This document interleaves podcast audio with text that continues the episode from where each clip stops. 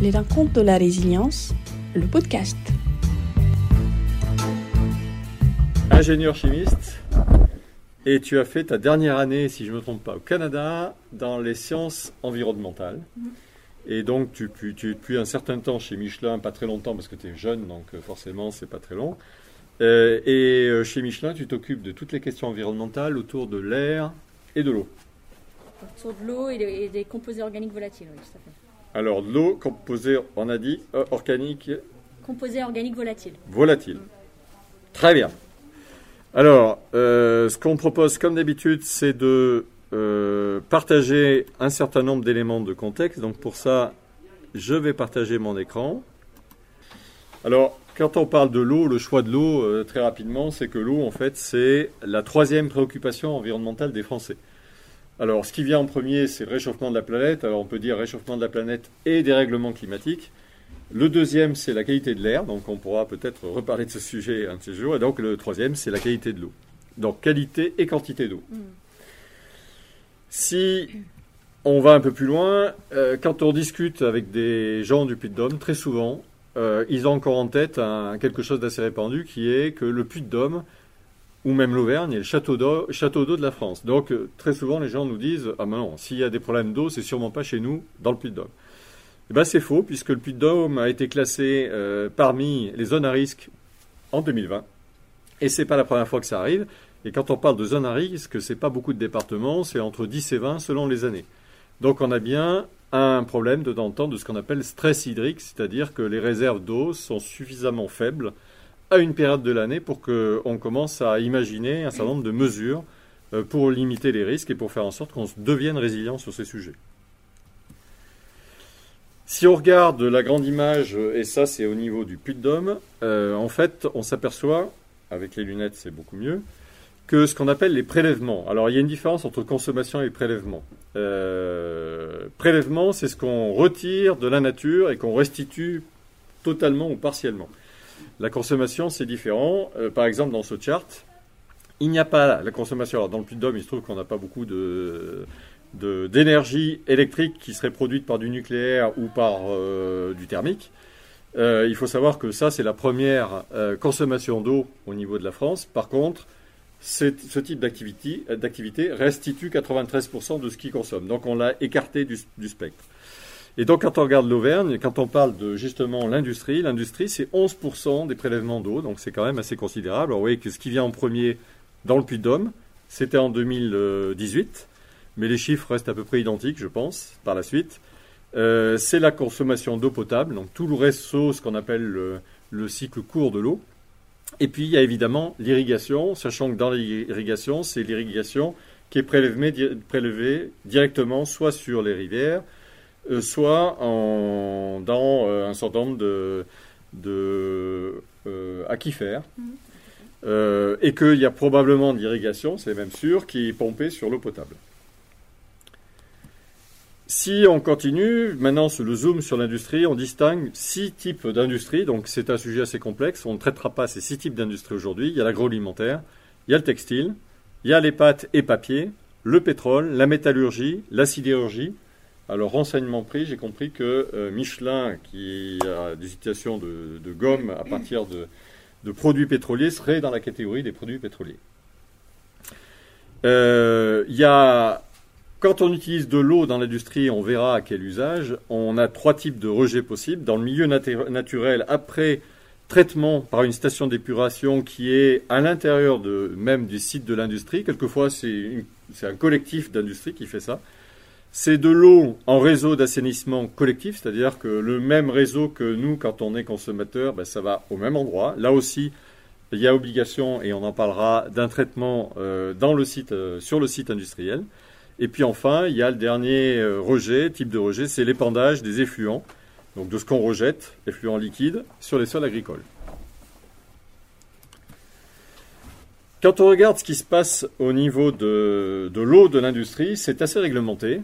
Euh, c'est réglementé au niveau départemental, au niveau régional, au niveau national et au niveau européen. Donc il y a un certain nombre de couches et on s'est aperçu en, travaillant sur ce dossier que finalement pour s'y retrouver, il faut quand même faire euh, quelques recherches pour s'assurer que tout fonctionne bien. Et si on doit simplifier un petit peu les choses, quand on est industriel, on s'aperçoit qu'il faut euh, regarder précisément les choses parce qu'il y a des normes qui sont différentes selon les six catégories d'industrie. Et que, euh, comme Michelin international, est international, et eh ben, malheureusement pour Michelin, il faut travailler par pays parce que les normes ne sont pas les mêmes par pays, y compris au niveau de l'Europe. Le deuxième point qui est assez commun à l'ensemble des pays et à cette, ces systèmes de, de rejet de l'eau de l'industrie, c'est qu'il faut s'autocontrôler. Alors on pourrait se dire, euh, c'est quand même assez tranquille, on s'autocontrôle et puis on dit que tout va bien. Euh, non, alors heureusement, ça va un peu plus loin. Il y a des mesures ponctuelles qui sont obligatoires par un organisme extérieur. Et puis il y a ponctuellement aussi, si on parle de la France, le contrôle de la DRIL. Donc la DRIL, c'est la Direction régionale de l'environnement, de l'aménagement et du logement. Euh, dernier point, il y a un principe qui prévaut en France et en Europe et qui dit ce sont les pollueurs, les payeurs. Et donc, quand on rejette de l'eau et que ça fait appel à un certain nombre de ressources publiques, ben, il y a un calcul de la redevance euh, qui est différencié en fonction du type de pollution. Quand on regarde maintenant, quand on fait un zoom sur Michelin, euh, le puits de c'est pas le cœur de l'activité. Je vois que tu touches tout, tout, va bien. Ça bouge un peu, mais ça va. Le bébé est d'accord avec ce qu'on dit ou pas? Donc il y a quatre usines dans le Puy-de-Dôme. Pour les initiés, il y a l'usine de la Combotte, de Catarou, des Gravanches et de l'Adoux. Donc ces quatre sont ces quatre usines sur 78 dans le monde. Alors ce qui nous intéresse, nous, c'est euh, ça veut dire quoi Ces quatre usines dans le Puy-de-Dôme, eh bien, ça représente 0,5% de la totalité des prélèvements euh, qui, sont, euh, qui sont dans le Puy-de-Dôme. Donc 0,5, ça peut paraître peu, mais en fait, c'est quand même beaucoup. Et donc, c'est une question intéressante pour se dire, bah, Michelin, puisqu'il y a des stress hydriques, c'est-à-dire qu'il y a des moments où on peut manquer d'eau, ou alors on n'est pas très loin de manquer d'eau, effectivement, quand on représente 0,5% des prélèvements, quel rôle va jouer Michelin dedans Donc on y reviendra, sachant que pour introduire ce sujet, on vous propose une vidéo, donc on va croiser les doigts pour que ça fonctionne. Donc c'est Claire qui va nous parler indirectement au travers de la vidéo pour introduire ce sujet. composante eau dans les mètres cubes prélevés chaque site par rapport à la tonne de chimie et du produit général. Ainsi, elle traduit la volonté du groupe de réduire le prélèvement nous allons, dans l'ANEP, pondérer les prélèvements de chaque site par un facteur de coefficient de stress hydrique pour tenir compte de ces enjeux locaux. Il est très important de mobiliser le site sur cette problématique de l'eau, car la préservation de l'eau est un défi majeur pour la planète. D'ici 10 ans, les prélèvements vont dépasser de 40% ce qui est disponible. Les objectifs sont de réduire d'un tiers nos prélèvements entre 2020 et 2030. Les prélèvements d'eau de l'industrie en général représentent 20% des prélèvements mondiaux. Chez Michelin, les prélèvements d'eau sont utilisés pour fabriquer de la vapeur, de l'eau chaude ou pour refroidir nos équipements et certains produits. Un des premiers leviers que nous souhaitons mettre en place est le levier digital. En effet, on souhaite s'appuyer sur le digital pour mieux compter, mieux suivre, mieux piloter les consommations d'eau de nos ateliers et des utilités. Cette solution a déjà fait ses preuves sur l'usine de ce qui a permis de réduire de 10% les prélèvements. Le deuxième levier que nous cherchons à développer s'appuie sur une meilleure connaissance quantitative et qualitative des eaux que nous rejetons au niveau de nos sites afin d'identifier des voies de réutilisation et de recyclage au sein du site. Il est important de s'appuyer sur les deux leviers que je viens de citer. D'autre part, de suivre les programmes énergie qui visent également à réduire les consommations de vapeur et donc d'eau pour atteindre nos objectifs 2030.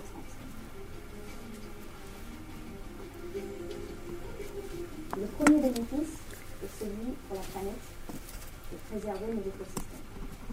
Le deuxième bénéfice pour nos usines, produire de façon durable en respectant nos engagements environnementaux. Il existe bien entendu un bénéfice financier qui est de réduire le coût d'exploitation. Claire, on y arrive. Donc, est-ce que déjà, est-ce que j'ai oublié des choses importantes que tu voudrais signaler te concernant? Me concernant, non. Bon, très bien. Donc, on a vu un film. Euh, déjà, l'idée, c'est que tu nous expliques un peu comment ça fonctionne, parce qu'il y a peut-être un premier point, c'est l'IMEP. Hmm. C'est quoi l'IMEP? Alors l'IMEP, c'est un indicateur euh, environnemental euh, qui, suit le progrès du coup environnemental de nos usines. Ça veut dire Industrial Michelin Environmental Performance, donc la performance environnementale de nos usines. Et en fait, ça suit cinq composantes, cinq domaines environnementaux. Il y a les prélèvements d'eau d'une part, il y a la consommation d'énergie, l'émission de CO2, les déchets que l'on génère et la consommation de solvants organiques qui euh, entraînent des émissions de composés organiques volatiles. Donc en fait, tous nos sites suivent cet indicateur-là, donc le calcul, donc cet indicateur composite. Et pour chaque, euh, chaque euh, composante, en fait, on calcule bah, les, les, valeurs absolues de prélèvement d'eau, par exemple, que l'on ramène à la tonne de produits finis et semi-finis que l'on fabrique. C'est un indicateur qui, permet de tirer le, progrès environnemental au niveau de nos, sites, qui existe euh, depuis, depuis 2005, euh, qu'on a adapté aux nouveaux enjeux là en, 2021. On parle, si on parle spécifiquement de l'eau, euh, j'en ai parlé dans la vidéo, on, pondère désormais nos prélèvements par rapport au, au coefficient de stress hydrique. Alors, je vais te couper parce qu'on va revenir sur ce point, c'est important. Si on revient sur cette vidéo, il y a un certain nombre d'informations. Euh, peut-être revenir sur euh, l'image globale que Michelin a du stress hydrique. Euh, tu as cité des chiffres dans cette vidéo, si je ne si je me suis pas trompé, c'est de dire que dans 10 ans, mm. donc c'est demain. Euh, la vision, alors j'imagine que c'est pas seulement du de mais la vision mondiale de Michelin, c'est de dire que dans 10 ans, on va consommer 40% d'eau sans savoir finalement si la nature sera capable de produire ces 40% d'eau. C'est ça qu'il faut comprendre? Donc, c'est, issu d'un, rapport de, la Banque mondiale et, des Nations unies qui, qui explique que d'ici 10 ans, les prélèvements en eau douce au niveau mondial vont dépasser ce qui est disponible de 40%. Bon, c'est assez réjouissant. Donc, euh, donc ça, c'est ce que l'on appelle voilà, le, déficit hydrique. Euh, donc ça, c'est quand même, ce sont, euh, un point, c'est un point de départ important. Est-ce que ça veut dire quand même que quand on parle de l'eau et l'industrie, ça veut dire que ça, c'est vraiment une donnée d'entrée pour dire est-ce que Michelin doit contribuer à ce genre de choses? C'est ça qu'on se dit? Alors contribuer, non pas à faire en sorte qu'il y en ait moins, mais faire en sorte qu'on arrive justement à trouver la fameuse résilience qui nous permet de contourner ce genre de difficultés euh, qui, à 10 ans, est, quand même assez inquiétante. Mais je, je tiens le micro, Clairement, enfin, c'est une donnée d'entrée pour nous, euh, pour, notre stratégie. Voilà. Et donc, euh, notre rôle dans l'équipe environnement, c'est de proposer pour validation la stratégie du groupe par rapport à ces différents enjeux. Donc ça, c'est une donnée d'entrée qui est importante. Ça s'appelle donc le déficit hydrique. Mais déjà, vous savez que la, disponibilité de l'eau, elle varie géographiquement. Ça, c'est le stress hydrique il y a déjà 2 milliards de personnes qui vivent dans ces zones de stress hydrique élevé, où le rapport du coup des prélèvements par rapport à ce qui est disponible est, très élevé. D'accord. Donc là, mais c'est des prélèvements de toute nature. On trouve là-dedans donc euh, la part pour, pour, pour l'homme, à peu près 10%, 20% l'industrie et 70% pour l'agriculture.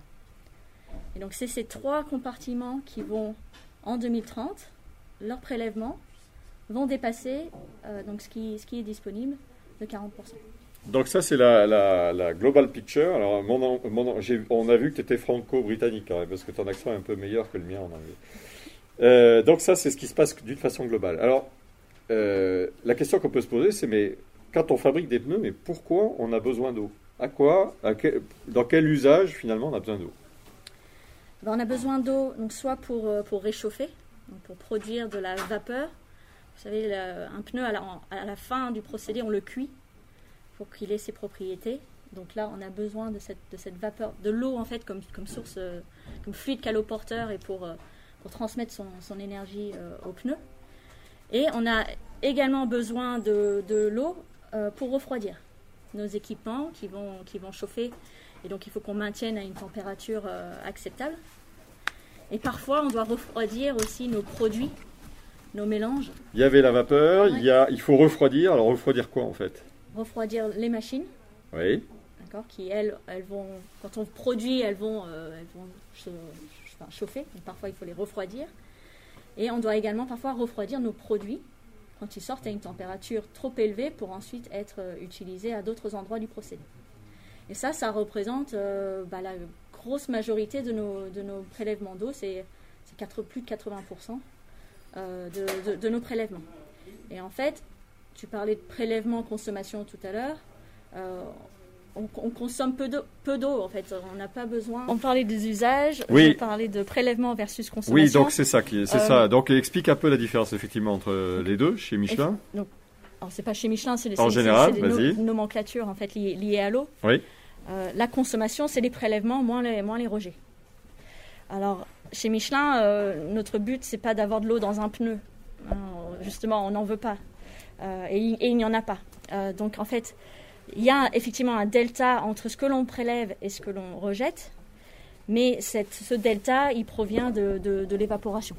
Donc euh, la vapeur qui s'évapore, où on a nos machines, euh, enfin nos tours qui servent à refroidir, elles fonctionnent aussi sur un mode euh, évaporatif, et donc il y a une partie de l'eau qui, qui, s'évapore. D'accord. Donc quand tu dis une tour, c'est une tour version verticale qui effectivement qui fait qu'il y a un certain nombre de, de, cette, de cette, eau qui, qui s'évapore quelque part. Bon, quand elle s'évapore, on peut dire que c'est pas tout à fait perdu.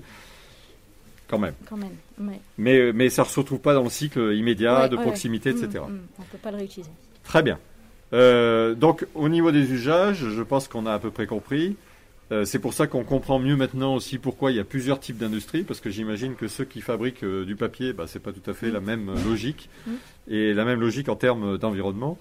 Et donc si on reste sur la partie prélèvement, on a vu dans ce film qu'il y a des certain nombre d'ambitions. Alors, si, si on fait parler aussi le monde de l'industrie, une multinationale comme Michelin, on va se le dire, c'est que vu de l'extérieur, souvent, j'entends ou on entend dire que, allez, euh, il y a beaucoup de communication, ça ressemble un peu à ce qu'on appelle du greenwashing. Donc, euh, est-ce qu'on peut être assez concret pour dire euh, derrière ces chiffres Alors, c'est un chiffre, je ne sais pas s'il est tout à fait officiel, mais j'ai vu que sur les prélèvements, l'ambition, c'était à 10 ans de réduire de un tiers hmm. cette, ce prélèvement à, la source, qui fait peut-être le lien d'ailleurs avec ces fameux 40% qui hmm. pourraient manquer d'ici 10 ans. Tout à fait. Bah, déjà, en fait, ce qu'il faut, ce qu'il faut savoir, euh, depuis 2005, entre 2005 et, 2000, et 2020, on a réduit de 43% nos prélèvements d'eau en, valeur absolue. Donc, excuse-moi, je te coupe, mais ça veut dire que c'est pas un sujet nouveau, c'est ça que tu nous dis? Oui, voilà, c'est pas un sujet nouveau. On s'intéresse pas à l'eau depuis, euh, depuis euh, le 1er janvier 2021 ou, ce lundi, Journée mondiale de l'eau. Ça, ça, fait, ça fait très longtemps qu'on le suit. Euh, officialisé dans l'indicateur environnement euh, depuis 2005, mais même avant cela, c'était un, sujet euh, regardé et, suivi. Donc, moins 43% depuis, depuis 2005. En cumulé, ça représente 180 millions de mètres cubes non prélevés sur cette période-là. Donc 180 millions, si on fait le lien avec des chiffres que vous avez peut-être aperçus tout à l'heure, le Puy-de-Dôme consomme 92 millions de mètres cubes d'eau hmm. par an. Donc c'est la consommation, en gros, euh, allez, c'est deux fois, euh, oui, bah, c'est deux fois, c'est pas en gros, euh, hmm. c'est deux fois effectivement la consommation du puits d'homme. Donc ça, c'est une économie et c'est à ISO activité ou l'activité a augmenté en même temps? Comment ça s'est passé? L'activité a augmenté pendant, pendant cette période. à ISO production, on serait à presque moins 50%. Donc 43%, si on n'avait pas eu plus d'activité que précédemment, ce qui est un bon signal, euh, ça veut dire qu'on aurait fait 50% d'économie. Et donc, et on dit malgré tout qu'il reste encore suffisamment d'espace pour aller chercher encore, grosso modo, 30%, c'est ça qu'il faut comprendre? Oui, c'est qu'en fait, le progrès ne s'arrête pas. On a encore des, idées pour, euh, pour réduire davantage, euh, viser ce, ce, moins, ce moins un tiers euh, essayer de trouver quel est notre talon de consommation et puis euh, voir euh, potentiellement comment on peut aller encore, encore au-delà. Alors donc, soyons concrets. Quand on est chez Michelin, qu'on est en charge de l'environnement pour le groupe concernant l'eau, qu'est-ce qu'on fait comme, qu'est-ce qu'on prend comme mesure pour réduire les prélèvements? Bah donc d'abord, en fait, on comprend quels sont les usages. on, on, essaye d'inciter les sites à mettre en place un, plan de comptabilisation. Quand tu dis les sites, ce sont ce qu'on appelle des usines. Les usines, oui, pardon, les usines, donc les 78 usines du groupe. Oui. Euh, donc un, il faut comprendre les usages, donc euh, mettre en place des compteurs, euh, faire des mesures, comprendre du coup donc, quels sont ces usages et définir les leviers en fonction de, de chaque usage. On a vu un, usage principal, c'est pour, c'est pour de la vapeur, c'est pour, pour de l'énergie. Donc le premier levier qu'on cherche à mettre en place, c'est bah, améliorer notre efficacité énergétique et diminuer la consommation de, vapeur. Donc ça, ça va passer par de l'électrification notamment, euh, ça va passer par des bonnes pratiques en cuisson. Alors, excuse-moi, je vais te couper. Je t'ai coupé. Donc, comment on fait pour remplacer la vapeur concrètement par l'électrification? C'est-à-dire qu'on la vapeur, c'est pour chauffer, c'est ça? Oui. Donc, ça veut dire qu'on chauffe plus à la vapeur? On chauffe plus à la, vapeur. D'accord. Mais est-ce que c'est pas un peu euh, si, l'électricité qui est produite, euh, ça veut dire que on règle une question qui est sans doute la consommation d'eau, le mm, mm, prélèvement d'eau. Mm. Et, en même temps, quand on fait ça chez Michelin, on se préoccupe de d'où vient la production de cette électricité ou euh, Oui, là, on a, on a du coup deux, deux, volets en fait dans notre programme énergie. C'est un, la sobriété euh, énergétique et deux, en fait, euh, la transition énergétique et aller chercher justement de l'énergie plus verte. C'est avec ces deux leviers-là qu'on qu'on va tendre aussi vers nos objectifs bah, concernant le, le CO2. Donc, quand on fait ça, on regarde bien l'ensemble. Mm. Et donc ça, ça permet effectivement de réduire la consommation de vapeur, oui, on peut le comprendre. Ok. Euh, c'est déjà en place? C'est quelque chose qui est... Euh, bah, c'est un des éléments effectivement qui nous a permis de réduire euh, de, 2005 à 2020 hein, cette, chasse à, on va dire, au gaspillage énergétique et à la réduction de la consommation vapeur. Et c'est quelque chose qui va se poursuivre et s'accélérer dans les, dans les années qui viennent. D'accord. Euh, concernant l'eau, euh, ce qu'on a pu mettre en place, c'est effectivement un meilleur pilotage de nos installations qui consomment de l'eau. Et essayer de passer de plus en plus vers des moyens de pilotage automatique plutôt que des euh, réglages manuels que l'on peut faire, des purges manuelles, des appoints manuels, tout ça qui font qu'il y a ensuite un peu de, de variabilité et peut-être de la consommation excessive. Vous pilotez ça autrement avec des vannes automatiques, des purges automatiques qui sont asservies en fonction de différents paramètres. Et là, vous faites des, économies d'eau puisque vous pilotez de façon plus euh, intelligente et efficiente vos, installations. Alors, est-ce que ça, c'est déjà une réalité? Parce que dans le film aussi, on, a, on a vu qu'il y avait euh, en Pologne, euh, une réduction, alors est-ce que c'est lié à cette technologie Enfin, technologie, ou, oui, c'est quand même un peu de technologie. C'est la deuxième étape de ce, que je, te présente là. Là, la, première étape, c'est euh, on, cherche effectivement à mieux piloter nos installations. Ensuite, on va s'appuyer sur euh, des outils digitaux pour suivre en temps réel en fait toutes nos consommations. différents capteurs aussi qui nous permettent de mieux piloter nos installations pour aller encore plus loin dans cette euh, optimisation de l'efficacité hydrique. Donc, on va dire, pour caricaturer, avant la période, on va dire 2005-2020, on a automatisé, mais on avait des compteurs peut-être qui étaient encore journaliers. Là, on va aller plus loin dans la technologie. Au lieu d'avoir des compteurs journaliers, on va les suivre en fait en temps réel. Et là, vous allez pouvoir regarder vraiment sur 24 heures, heure par heure, qu'est-ce qui se passe au niveau de l'eau. Est-ce qu'on peut avoir un talon en fait d'eau euh, qui, témoigne peut-être d'une fuite qu'on n'aurait pas, pas vue auparavant en fait avec un capteur totalisateur juste d'une journée. Donc c'est vraiment aller chercher plus loin, regarder plus finement en détail toutes les données liées à l'eau pour voir des anomalies et pour essayer de voir euh, comment, euh, comment se perfectionner et, et, optimiser du coup le pilotage de nos installations. Donc le digital, c'est la phase 2 de ce qu'on a essayé de mettre en place depuis 2005 et, entre 2005 et 2020. Très bien. Ok, c'est, ça paraît euh, clair et, alors clair, il n'y a pas de jeu de mots. Hein. On l'avait jamais fait. On l'a jamais fait, je m'en doute. Et, encourageant. Maintenant, on a quand même une question qu'on se pose, c'est qu'on s'aperçoit que quand on regarde l'eau, alors pour l'avoir étudié sur la question de l'agriculture, qui tu l'as dit est, le plus gros consommateur, on s'aperçoit qu'en fait, globalement, si on résume euh, ce qu'on s'est dit sur le, le puits d'Homme, c'est que la bonne nouvelle, c'est que on devrait avoir autant de précipitations demain qu'hier ou qu'aujourd'hui. Donc précipitation, c'est-à-dire qu'on attend à ce qu'il pleuve euh, en quantité autant que les années précédentes. Donc c'est déjà une première chose. Par contre, il y a deux mauvaises nouvelles. C'est que une des mauvaises nouvelles, c'est que comme la température se réchauffe, eh ben, il y a une partie de cette eau qui est absorbée euh, par la nature, par exemple. Ça peut être l'hydrotranspiration. C'est un terme un peu, un peu savant, mais ça veut dire simplement que la nature, bah, pour se développer, comme il fait plus chaud, elle a besoin de consommer un peu plus d'eau. Et puis le troisième inconvénient, donc à ISO euh, production d'eau, entre guillemets, il en faut plus, Mm. ou il en faudra plus. Et puis l'autre point, c'est que la mauvaise nouvelle, c'est que la saisonnalité, c'est-à-dire les moments où ces précipita- précipitations tombent, eh ben, c'est pas forcément ce qu'on souhaite. Et donc, si on prend le puits de Dôme avec cette fameuse carte qu'on a vue tout à l'heure, euh, qu'est-ce qui se passe quand on prélève 0,5% de l'eau qui est consommée sur le puits de Dôme, quand tout d'un coup, au mois de juin, parce qu'en principe c'est là que ça se passe, hein, quand la nature en a le plus besoin, euh, quand on commence à dire attention, euh, on n'est pas très loin des réserves d'eau, euh, j'imagine que quand on est industriel, c'est un, c'est un vrai casse-tête. Comment on gère ça?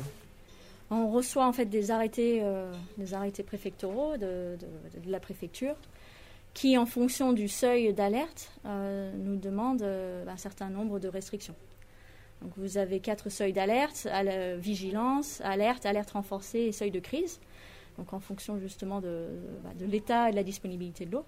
Et euh, en fonction de, de ces seuils, bah, on nous demande de, de mettre en place le plan de rationalisation qu'on a pu, euh, en eau qu'on a pu définir et valider du coup avec l'ADREAL, donc les autorités euh, que tu évoquais en première instance. Donc, donc on, voilà, on reçoit ces alertes et puis on, et puis, et puis on, s'adapte en diminuant certains de nos usages en eau pour, pour respecter euh, l'arrêté préfectoral. Donc ça veut dire que quand on parle de résilience, euh, est-ce que ça veut dire qu'il y a une anticipation pour dire, bah, si jamais avec des scénarios, pour dire, ok, si tout va bien, pas de question. Par contre, euh, il y a quatre niveaux, c'est ça que tu dis, Mm, mm, mm. pour adapter notre façon de prélever de l'eau et pour faire en sorte qu'à un moment on est capable de- d'arrêter des usines carrément ou ça n'arrive jamais finalement? Ça, ça- ça n'arrive pas. Ça n'arrive pas. Ça n'est pas arrivé. Ce n'est pas arrivé. Mm. D'accord. Et donc quand on dit ce n'est pas arrivé, c'est valable à l'échelle de la planète ou c'est le puits de Dôme? Enfin à ta connaissance, je veux dire. À ma connaissance, ce n'est pas arrivé, euh, ce n'est pas arrivé en France. D'accord. Donc il y a des plans euh, qui permettent effectivement de faire ça. Mm, mm. Par contre, il n'est pas exclu qu'un jour on soit amené à fermer une usine et ça c'est possible. Et ça, Et c'est pour ça qu'en fait, on. on- enfin quand on je a- dis fermer, c'est pas fermer, c'est arrêter. Oui, oui, tout à fait. Et c'est c'est pour ça, du coup, qu'en fait, on, on a cette ambition-là de, de réduction avec une priorisation dans les zones à stress hydrique élevé. Voilà, on est vraiment là dans, l'anticipation, euh, puisqu'il y a des risques, justement, de, continuité de business qui sont, qui sont possibles. Euh, et donc, on, cherche à, réduire, ça c'est le premier point. C'est réduire. Ensuite, on verra, enfin, il y a d'autres actions de, mitigation du risque qu'on peut mettre en, œuvre, comme, euh, comme des, stockages tampons, par exemple, qui permettraient de nous passer, de- de- de vivre plus sereinement euh, euh, quelques, quelques jours de, de sécheresse, hein, mais on ne peut pas avoir des stocks tampons euh, sur, Donc sur- sur plusieurs mois. Mais le- en- le- le- l'objectif numéro un, c'est de réduire. D'accord. Et donc, ça veut dire que les efforts qui sont faits pour passer de la vapeur à l'électricité, est-ce Mm. que c'est lié à la géographie en se disant, bah là, effectivement, on est dans une zone où il y a plus de risques, et donc il faut mettre en priorité les moyens, c'est ça. On priorise en fonction de, ce, de cet état de stress hydrique, les investissements et les actions. Ok. Mm. Bien.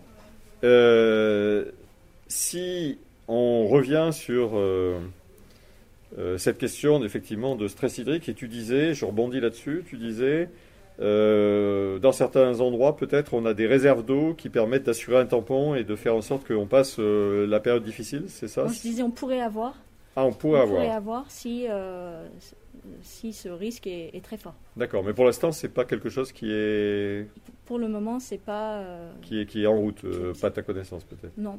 Bon, parce que c'est quand on a discuté de la question de l'agriculture, par exemple, Mm. c'était un, un sujet de débat assez animé. C'est ce qu'on appelle les, les, les retenues collinaires Mm. ou ce qu'ils appellent les bassines. Donc, euh, c'est de faire en sorte effectivement qu'on se dise, bah, puisque les précipitations sont à peu près les mêmes. Et qu'il y a des moments où il y a de l'eau, bah, faisons des réserves et on se servira de ces réserves pour euh, faire en sorte que ça puisse être utilisé quand on est en situation de stress. Mm. Alors pourquoi il y a polémique? Parce qu'il y en a qui disent, euh, bah, c'est sympa, sauf que vaudrait mieux travailler en amont, Mm. si on regarde sur l'agriculture, et faire en sorte que par exemple on choisisse une culture qui consomme moins d'eau, ou si elle consomme pas moins d'eau, elle consomme moins d'eau dans la période où c'est plus compliqué. Euh, parce qu'on risque de faire ces fameuses bassines un peu partout, et c'est pas sans conséquence sur la biodiversité, sur ce qui se passe euh, quelquefois en aval de ces réserves. Donc c'est quelque chose sur lequel on réfléchit, on travaille, pour, euh, parce que j'imagine, enfin j'imagine, j'en sais rien d'ailleurs, ces réserves, elles seraient propres à l'usine en question, ou elles seraient en collectivité avec d'autres activités? Quelque chose que tu peux préciser ou c'est pas suffisamment avancé? Non, c'est pas suffisamment avancé. Ça serait, euh, j'imagine sans, sans doute peut-être des stocks tampons de un ou deux jours, mais c'est pas encore, euh, D'accord. c'est- pas encore acté parce qu'encore une fois, euh, dans notre politique environnement, on a mis en place cette notion de hiérarchie vertueuse des leviers. Et le premier, c'est c'est éviter de prélever. D'accord. Le deuxième, c'est réduire. Et en- ensuite, là, on va vers euh, presque de la substitution ou du stockage. Ça, ça c'est pas dans nos, c'est pas les premiers leviers que l'on cherche. D'accord. Alors, maintenant, on a beaucoup parlé de prélèvement. Euh, la question, moi, que je, je me pose et qu'on se pose sans doute tous, c'est OK, quand on utilise toute cette eau-là, elle devient quoi, cette eau? Et euh, l'idéal, peut-être, qu'on pourrait avoir, c'est de se dire, ben, quand l'industrie prélève de l'eau, ce serait sympa qu'elle la rende dans l'état où elle l'a trouvée. Alors, si- partant du principe que l'état euh, est à bon état de quantité et de qualité. Mhm. Donc, euh, comment ça se passe cette partie-là? On a vu qu'il y avait un certain nombre de dispositifs. Tu peux nous en dire quelques mots? En fait, donc nos, notre eau euh, rejetée, du coup, elle respecte euh, ce qui est listé dans les permis d'exploiter qu'on nous délivre. En fait, dans ces permis d'exploiter, vous avez l'ensemble des paramètres qu'il faut suivre, avec les normes avec lesquelles il faut euh, les prélever, les mesurer, les concentrations qu'il faut respecter, les flux. Donc les flux, c'est la quantité par jour à ne pas dépasser. Et donc, euh, vous avez donc cette liste-là qui est dans votre, qui est dans votre l'arrêté préfectoral, le permis d'exploiter du site. Donc, je te le- coupe, excuse-moi, juste pour euh, euh, comprendre. Demain, j'ai envie de créer une industrie, je ne sais pas trop Mm. laquelle. Mm. Je suis obligé, j'ai besoin d'eau. Mm. Euh, je suis obligé d'aller voir un organisme officiel pour dire attention, je vais utiliser de l'eau. Bien sûr. D'accord. Ok. sûr. Donc ça, c'est vrai partout. On a des usines. Ah bah, il y a un permis d'exploiter partout où on a, on a des usines. D'accord. Ça, Ok. c'est sûr. Très bien. Vous avez besoin bah, de la permission de, de l'État, des autorités, pour vous dire oui, vous pouvez prélever, vous pouvez prélever cette quantité et vous devez restituer avec, euh, avec euh, cette qualité. Et donc, tu parlais de, de différents niveaux de, de surveillance. Il y a donc de l'autosurveillance, où tous les jours, en fait, on va regarder au niveau de ce que l'on rejette des- les concentrations de- de- de- de certains paramètres. Tous les jours. Euh, tous les jours en fonction donc, des, des normes qui nous sont prescrites. Euh, il va y avoir des contrôles euh, croisés avec un laboratoire externe par rapport à la à la méthodologie interne que nous utilisons de prélèvement et d'analyse. Donc, par exemple, sur un même échantillon rejeté, en fait, on va le diviser en deux. Nous, on va faire la, mesure et un laboratoire externe va faire la mesure et on va comparer les résultats. Et si on on trouve pas justement les, mêmes choses, c'est qu'il y a un problème de, protocole, soit chez l'un, soit chez l'autre, et donc on le rectifie. Donc il y a cette autosurveillance qui est, qui est très contrôlée. Ensuite, au moins mensuellement, il y a des mesures qui sont faites par un laboratoire externe accrédité également sur, euh, nos rejets, qui va faire des mesures euh, de, de- de paramètres euh, bah, encore plus complémentaires, une liste euh, peut-être plus élargie que ce que nous, ce que nous on fait. Et donc toutes ces données journalières, euh, mensuelles, trimestrielles, semestrielles, etc., sont envoyées aux autorités euh, pour, pour qu'ils qu'ils l'analysent et éventuellement bah, nous posent des questions si jamais il y, a des- il y y a des écarts. Et donc au-delà de Excuse-moi, ça, je te coupe encore. Ouais. C'est pas très courtois. Euh, les autorités, si on parle du Puy-de-Dôme ou même de la France, c'est la fameuse drill. là Dreal, oui, Dreal, pardon. Ouais. Drill, c'est la version anglaise. Euh, D'accord, ok. tout à fait. Euh, qui reçoivent donc ces- tous, ces, tous ces bilans et, et qui les analysent. Et ensuite, troisième niveau que tu évoquais, des contrôles inopinés qui peuvent aussi arriver où euh, l'Adréal bah, vous appelle en disant euh, bah, on vient, euh, on vient euh, récupérer un échantillon représentatif de votre rejet et on va faire des mesures euh, sur votre rejet pour euh, vérifier que vous êtes bien euh, conforme par rapport à votre arrêté préfectoral.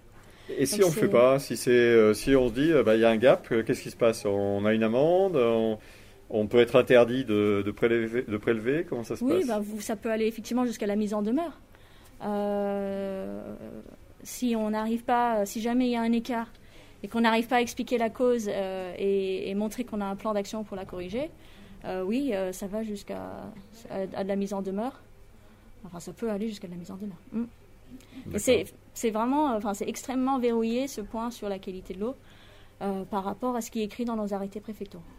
D'accord, donc enfin, moi je, suis, je découvre ça, je trouve ça euh, assez impressionnant. Alors, euh, je ne sais pas quel est le niveau d'exigence. Est-ce qu'il y a des choses qui peuvent passer au, travers des mailles du filet? Parce que euh, donc c'est normé, il y a de l'autocontrôle, si je, me, si je résume ce que tu nous as dit. Il y a une agence externe, alors un laboratoire, un laboratoire externe qui le choisit, accrédité, donc mm. euh, c'est pas n'importe qui. Qui le choisit, je suppose que c'est l'entreprise. Qui le paye, c'est l'entreprise aussi. il n'y a pas de risque de conflit d'intérêt en disant je euh, je vais pas embêter Michelin parce que sinon il va changer de fournisseur? Non, non, non, non, non c'est, enfin, on, paye ce prestataire qui vient faire les mesures, qui les donne ensuite à l'Adréal. D'accord. Il n'y a, pas de. D'accord. Donc ça a l'air. Euh, et puis il y a l'Adréal qui peut, euh, d'une façon inopinée, euh, venir voir ce qui se passe. Mm. Est-ce que il n'y a pas des, trous dans la raquette ou des mailles dans le filet où on se dit, bah, est-ce que le niveau d'exigence c'est le bon niveau d'exigence? Parce que si j'imagine qu'on fait des analyses et que les analyses scrutent un certain nombre de, de produits est-ce qu'on est sûr que les métaux lourds, par exemple, euh, je ne suis pas spécialiste, mais j'en ai un petit peu entendu parler, sur ces sujets-là, est-ce qu'on est, on est couvert? Est-ce que ça donne envie aux industriels qu'est Michelin de se dire bah, il faut aller un peu plus loin que ce qu'on nous demande? Comment ça se passe? Bah, Il faut que tu demandes à Adréal aussi, ça serait intéressant en complément, mais euh, euh, ça, c'est le, le cadre de, de, tous les jours, ce que je t'ai expliqué. Euh, il y a la directive cadre sur l'eau qui, existe depuis 2000 euh, et qui nous demande, euh, donc en, Europe notamment, de rechercher. il y a un plan de recherche en fait de, substances plus élargies que dans ces arrêtés préfectoraux. Donc en fait, il y a eu des screenings de substances qui ont été, qui ont été faits et qui ont servi justement ensuite à enrichir la liste de substances qu'on pouvait avoir dans les arrêtés préfectoraux. Donc il y a eu un, rebouclage qui a été fait via euh, ces initiatives, euh, cette directive européenne, dont l'objectif c'était effectivement euh, bah, le rétablissement de bon état chimique et écologique de l'eau, qui nous a demandé de, vérifier bah, tout un ensemble de, substances, de regarder les, niveaux et en fonction des niveaux, de les, les rajouter dans les substances à suivre, avec aussi en fonction des polluants soit une demande de substitution euh, de, ces, des substances qui sont relarguées, soit une demande de réduction euh, de la quantité qui, est émise. Substitution, est-ce que ça veut dire que j'utilise un produit pour faire je sais pas quoi, enfin un des usages que tu as cité tout à l'heure, et on me dit ça c'est fini, il ne faut pas utiliser ce produit, mm, mm. et il faut changer. Il faut changer. On a des exemples comme ça ou? Oui, on a nous changé chez Michelin certaines graisses que l'on achetait au niveau de nos machines qui contenaient des, produits euh, bah, pas sympathiques. Et donc, euh, action fournisseur, on arrête d'acheter ces graisses-là. Euh, on, a, on a changé pour d'autres graisses qui, qui n'en contenaient pas. et donc, pour, pour ne plus avoir cette substance-là qui était libérée. D'accord. donc, ça, ça, se passe comme ça. Très bien. Peut-être avant d'aller sur, sur le caractère durable ou pas de ce genre, ou robuste ou pas de ce genre d'approche, on a vu qu'il y avait trois types de rejets. Euh, donc euh, on peut rejeter dans la nature sous réserve qu'en amont on ait fait ce qu'il fallait. On peut rejeter dans les réseaux euh, collectifs sous réserve qu'on a fait aussi ce qu'il fallait en amont. Et puis on peut faire des pendages. Pour l'épandage Non, donc justement quand on est industriel comme Michelin, on rejette où? Eh ben, on rejette, soit on a une, convention collective avec la station municipale justement de, la ville qui accepte donc nos rejets et les traite, soit, comme tu le disais, on a un traitement en interne qui nous permet de respecter les exigences de l'arrêté préfectoral et euh, que l'on rejette. Mais il n'y a pas d'épandage. Euh. D'accord. On ne prend pas ces, eaux pour aller les épandre directement dans les champs. D'accord. Alors, justement, après, euh, l'heure tourne, oui, assez vite, on va laisser un peu de place. moi, la question que j'ai envie de te poser, c'est se dire, dans un monde de multinationales, il y a 78 usines dans le groupe Michelin dans le monde. Mm comment euh, Claire Mourat, qui est en charge de l'air et, de l'eau sur la partie environnementale, comment tu fais pour qu'un directeur d'usine, euh, au bout du monde, il respecte tout ça? Comment ça marche ça? Notre, On a une structure de gouvernance euh, au plus haut niveau de l'entreprise qui valide en fait nos, ambitions environnementales. Donc on, instruit des dossiers auprès de cette, de cette gouvernance, donc sur quels sont nos objectifs, nos ambitions sur l'eau, sur les COV, sur les autres domaines dont on, a parlé tout à l'heure. Euh, donc on, propose la stratégie, on propose la feuille de route associée pour atteindre en fait ces ambitions et ces objectifs. Et donc, ils sont validés par euh, le plus haut niveau de l'entreprise, par cette gouvernance de l'environnement, où figure un membre, enfin, plusieurs membres, notamment du comité exécutif du groupe. Donc, ces, engagements, objectifs, ambitions sont, sont, validés par cette gouvernance. Elles se retrouvent ensuite dans notre politique environnementale euh, et ensuite, ben voilà, ça, se, ça se décline euh, en, cascade. Euh, on a finalement le, saut de, de, la gouvernance du plus haut niveau de l'entreprise. donc à nous ensuite de présenter ces ambitions au niveau de ce qu'on appelle les directeurs industriels des différents pays, des différentes zones géographiques, des différentes lignes business, pour leur dire bah, voilà, les, voilà les enjeux, les ambitions, voilà notre proposition de feuille de route. Comment est-ce que vous, ensuite, vous pouvez décliner cette feuille de route dans votre zone, votre territoire, pour atteindre les objectifs? Est-ce que ça veut dire que euh, si j'étais directeur d'usine, je rêve beaucoup aujourd'hui, euh, j'aurais à me préoccuper de ce sujet au-delà du fait de produire la quantité comme demande de, de, pneus, en l'occurrence, mmh. euh, avec le niveau de qualité comme demande. C'est-à-dire que je peux être contraint, je ne sais pas trop par quoi d'ailleurs, euh, de, d'équilibrer, de, faire un arbitrage qui serait en faveur de ces objectifs environnementaux et en défaveur de la quantité produite de, pneus. Ou alors ça n'arrive jamais et finalement tout se passe plutôt bien. Vous, On est tenu de, euh, d'atteindre en fait les engagements qui sont, qui sont fixés. D'accord. Et moi, si je suis, euh, si je, alors je suis plus directeur d'usine, je suis citoyen. Est-ce que j'ai un accès si je veux aller voir chez Michelin, euh, est-ce qu'il y a une transparence sur ces sujets? Est-ce que le citoyen lambda peut aller voir les comptes et se dire, bah tiens, il y a une usine à la Cambodge euh, J'aimerais bien savoir ce qui s'y passe en termes de contrôle, justement, de niveau de qualité de l'eau, quantité. C'est possible ou pas ça? Alors, tous les arrêtés préfectoraux français sont, disponibles en ligne. Donc vous pouvez voir, euh, vous pouvez aller rechercher directement quelles sont toutes les exigences qui nous sont, qui nous sont demandées par les autorités. Euh, concernant euh, nos exigences Michelin, elles sont donc dans la politique environnement qui est à apparaître très bientôt et qui sera également publique. Nos résultats sont publiés tous les ans à travers un document qui s'appelait rapport de développement durable, qui s'appelle aujourd'hui Universal Registration Document, et donc qui est disponible aussi bah, publiquement sur Internet. Moi, il me reste à te remercier. Alors, ne t'en va pas. On va encore euh, avoir besoin de toi. Euh, jusqu'à 40. Euh, voilà, donc je propose que bah, il y a sans doute des questions, Virginie. Alors peut-être que je sais pas si on a encore en visio ou si tout le monde s'est sauvé parce qu'on avait des problèmes de son. Donc hors des organisateurs. donc, l'enseignement tiré, c'est que quand on fait des visios sans le son, ça marche pas très bien. Voilà, les gens nous quittent euh, assez vite. Bon, donc, ok, euh, déjà, on a une salle on assez pas assez attrayant. Donc, eh ben, vous avez un peu plus d'espace que d'habitude pour des questions. Donc, je, je, je, vais être euh, pas très sympa, mais j'ai vu que Virginie avait levé la main la première, donc allons-y. Excusez-moi, j'ai une contrainte à 40 parce que j'ai une réunion. À 40, on arrête, c'est sûr. voilà, désolé. Donc, on va être concis. J'ai deux questions. la première question sur le déficit hydrique. Euh, cette projection à 30 ans, est-ce qu'elle prend en compte le changement climatique sur les 30 années à venir? Ou est-ce que c'est un chiffre qui se regarde avec des données ici euh, et maintenant? Est-ce qu'il y a une projection sur une réduction de sur les 30 années à venir? Première question.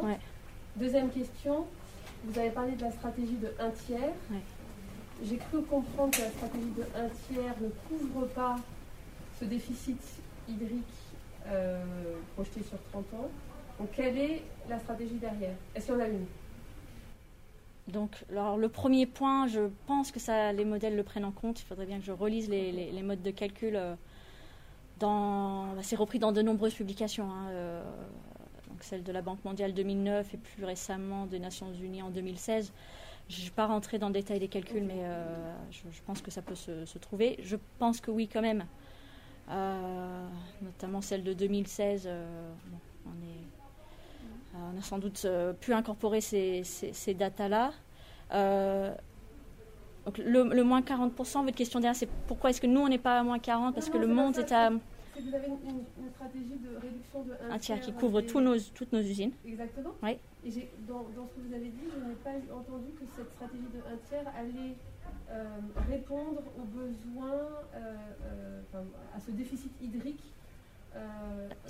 projeté sur 30 ans. Est-ce que Si, si, c'est tout à fait- fait oui. qu'on est en dessous des 40% Non, parce qu'il faut que tout le monde contribue pour qu'on soit en dessous des 40%. Donc que tous les contributeurs, tous les préleveurs réduisent de dans façon le monde dans le monde de façon proportionnelle à leur prélèvement, doivent réduire pour qu'au global on soit à moins 40. Ok. Donc nous on prélève, euh, enfin l'industrie prélève 20%, euh, 20%. Euh, donc tout le monde doit calculer l'agriculture 70%, Ok, ok, ok. nous euh, 10%. Donc comment on fait chacun pour qu'ensuite au total on soit à moins 40 Fastoche? Le un tiers me semble un peu flottant, mais je ne suis pas non plus scientifique. Mais merci. merci. Pierre. En prie. Euh, Nathalie Ah, Ah, moi j'avais deux questions, mais si vous pouvez en traiter une, ça me va très bien également. Vous avez parlé tout à l'heure des composés euh, organiques euh, Volatiles. Si vous pouviez nous en parler un petit peu, s'il vous plaît, des COV. Oui. Et puis je voulais savoir si vous échangiez avec euh, d'autres industriels, euh, peut-être dans d'autres secteurs d'activité. Je pense au groupe euh, Lactalis qui serait sur la sellette par rapport à des problématiques euh, industrielles euh, sur l'eau, euh, par rapport à certains sites en France notamment. Hmm. Euh, quel, quel avis vous portez par rapport au groupe? Bon, alors je vais essayer de ne pas trahir ce, que, ce qui a été dit, sinon il faudra corriger. Il y a euh, les COV, alors je vais te laisser expliquer ce que c'est que les COV.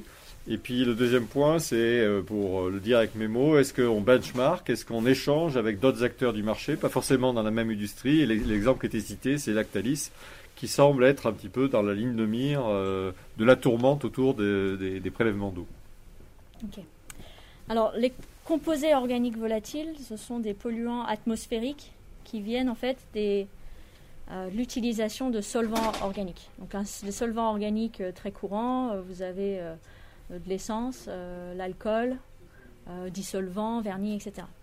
Donc, en fait, ce sont des composés qui sont extrêmement volatiles, qui vont partir dans l'atmosphère, qui vont réagir avec les oxydes d'azote de l'atmosphère, donc également émis par les, chaufferies ou euh, la pollution, euh, le, trafic, euh, le trafic routier. Ils vont réagir euh, ensemble et créer ce qu'on appelle de l'ozone troposphérique, donc l'ozone de basse atmosphère. C'est un autre nom pour ça, c'est du, du smog. Hein, On voit souvent des images, euh, Mexico City, euh, Chine, etc. Un épais brouillard grisâtre.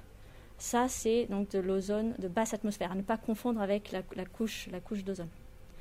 Et donc cette ozone troposphérique a des impacts à la fois sur l'environnement et sur aussi la santé, puisqu'il provoque des difficultés respiratoires.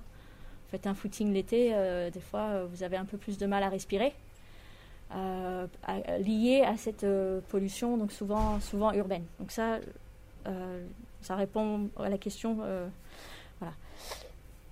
donc effectivement, ça c'est dans le, le- le registre euh, air, pollution de l'air pour lequel également, bien sûr, on a des objectifs, des engagements et des feuilles de route. Mais ça n'a rien à voir avec la, avec la pollution de l'eau.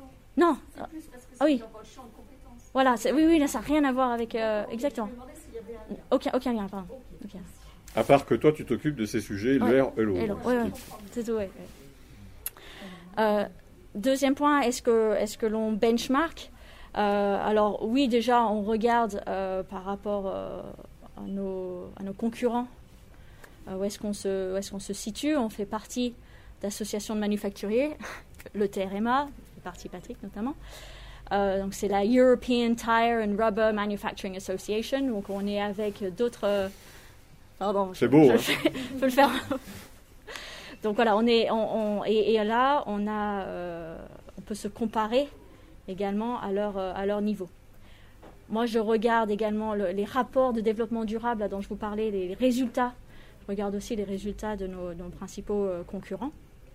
Euh, et sur l'eau, euh, on renseigne également tous les ans un questionnaire qui, qui s'appelle le CDP Water, le Carbon Disclosure Project, sur la partie eau, qui permet aussi de regarder quelles sont les pratiques. On renseigne nos pratiques par rapport à l'eau, donc quelle gouvernance on a, euh, nos résultats, les, risques, les ambitions, etc. Et on, a également accès au rapport de nos concurrents. Donc c'est très intéressant d'aller regarder ce qu'ils font, essayer de piocher les bonnes pratiques. là, c'est moins technique que plus dans la structure, hein, la structuration, les modes de gouvernance, gestion des risques, valorisation de l'eau, pour voir qu'est-ce qui peut être intéressant à appliquer chez nous. Très bien, il nous reste deux questions, cinq minutes. Euh, puis peut-être une petite conclusion. Donc euh, deux, deux, questions en cinq minutes plus la conclusion. Euh, allons-y. Est-ce que l'on peut imaginer des réseaux fermés mm. ou semi-fermés d'utilisation et donc de réutilisation de l'eau mm. à la fois au, sein d'un même site et même peut-être sur des usines différentes mm. et surtout quand on a des besoins à la fois en eau chaude et en eau froide. L'eau, les machines à, refroidir réchauffant l'eau et donc on aurait moins de consommation d'énergie pour euh, la mettre en vapeur. Donc pour les besoins techniques, je reformule aussi. Euh, finalement, au lieu de, de, prélever et rejeter, est-ce qu'on ne peut pas se mettre un circuit fermé au maximum pour faire en sorte que tout ça... ça... Dans la vidéo, j'ai annoncé ça comme le deuxième levier qu'on souhaite, euh, qu'on souhaite explorer. Non, non, mais qu'on souhaite. C'est pas bien de pas écouter. Le deuxième levier qu'on souhaite explorer, euh, tout à fait, c'est comment est-ce qu'on peut réutiliser certains de nos rejets. Donc soit on réutilise ailleurs dans notre procédé sans traitement, voilà, c'est juste prendre un flux, euh, je, le, mets ailleurs, soit je le recycle. je prends ce flux-là, je suis obligé de le traiter, euh, ultrafiltration, filtration, osmose inverse, etc. Et où est-ce que je peux le réutiliser? Donc ça, on a des initiatives, on a des sites pilotes euh, pour aborder cette phase-là qui, est bah, passionnante, super excitante, parce que, euh, in fine, voilà, ça, va être vraiment d'aller plus loin que ce talon qu'on peut atteindre juste en réduisant. Comment on fait pour franchir la, deuxième étape et essayer d'être en boucle, fermé, semi-fermé Est-ce qu'on a une question qui peut être très courte? Moi j'ai vu une question sur euh, votre vision à vous en tant que citoyenne. Vu que vous êtes dans ce milieu, euh, effectivement, cette volonté de voir les choses changer. Alors c'est peut-être politiquement incorrect, mais est-ce que du coup, pour mettre en place cette stratégie au sein de Michelin, avec euh, la gérance notamment, vous avez l'impression de vous battre ou au contraire, est-ce que vous avez la sensation qu'il y a un vrai changement, il y a une vraie prise de conscience? Ah, Alors, je vais le dire autrement. Pour, est-ce que ton boulot, il est simple ou, pas au quotidien pour atteindre tes objectifs? Alors, mon boulot est passionnant et en ce moment, est, réellement facilité par la vision de l'entreprise. C'est, on a, euh, c'est vrai, on a la chance d'avoir euh, euh, un gérant pour qui la vision, en fait, c'est demain chez Michelin tout sera durable. un autre axe de la stratégie, c'est, c'est clairement la planète. Voilà, un des axes, c'est l'axe planète. Et donc c'est vrai que ça, ça, facilite quand même lorsque nous on vient euh, porter en fait nos propositions de, décision dans la structure que j'appelle gouvernance de l'environnement, d'avoir euh, cet appui de la gérance, c'est une chance. Euh, c'est une chance d'avoir ça chez Michelin. Ok, désolé s'il y avait d'autres questions. Vous pouvez les poser aussi en communiquant. Je vais conclure si tu veux, Théo, parce qu'il nous reste plus de temps. On va te libérer quand tu veux, donc n'hésite pas à se sauver. Merci en tout cas. Je pense qu'on peut l'applaudir c'est sympa parce que je pense qu'on apprend plein de choses. Donc euh, merci encore. Alors euh, il y aura un podcast, donc ça, ça a marché. Désolé pour ceux qui étaient en visio euh, parce que c'est terrible de se connecter, de prendre du temps et, de ne pas pouvoir nous voir, mais on fera en sorte que ça ne se reproduise pas, c'est promis. Sinon il y aura des punitions exemplaires, donc ça va être terrible.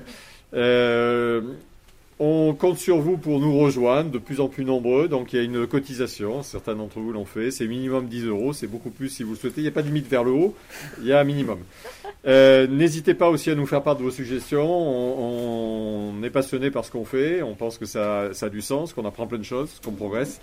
Mais on n'est pas à l'abri de bonnes surprises pour faire des progrès, donc n'hésitez pas. Et puis il y a de, toute une programmation qui est prévue très bientôt pour euh, continuer euh, sur d'autres thèmes. Donc Théo, j'ai oublié un truc, vas-y, ne jette non, non, juste pour préciser, euh, je vais m'approcher du micro. Juste pour préciser, notre prochaine rencontre est déjà prévue, donc c'est le 9 avril, donc dans deux semaines. Donc l'idée, c'était un petit peu un incontournable. On va parler de l'embouteillage de l'eau euh, du coup en Auvergne, qui bon, est un marqueur de notre territoire aussi dans le Puy-de-Dôme. Donc voilà, donc pour l'instant, on va accueillir l'association Préva, voilà, qui, qui milite voilà, en faveur de la gestion écologique de l'eau. Donc on a cet intervenant pour l'instant, on essaie de développer pour avoir d'autres intervenants sur le même sujet, mais voilà, ce sera au programme dans deux semaines en présentiel. Et ce sera du coup aussi en présentiel à Coworkit. Donc là, certains d'entre vous sont déjà venus, donc ce sera près des salins. On vous mettra toutes les informations et en visioconférence. Cette fois-ci, on fera mieux. Super, merci beaucoup et bon appétit.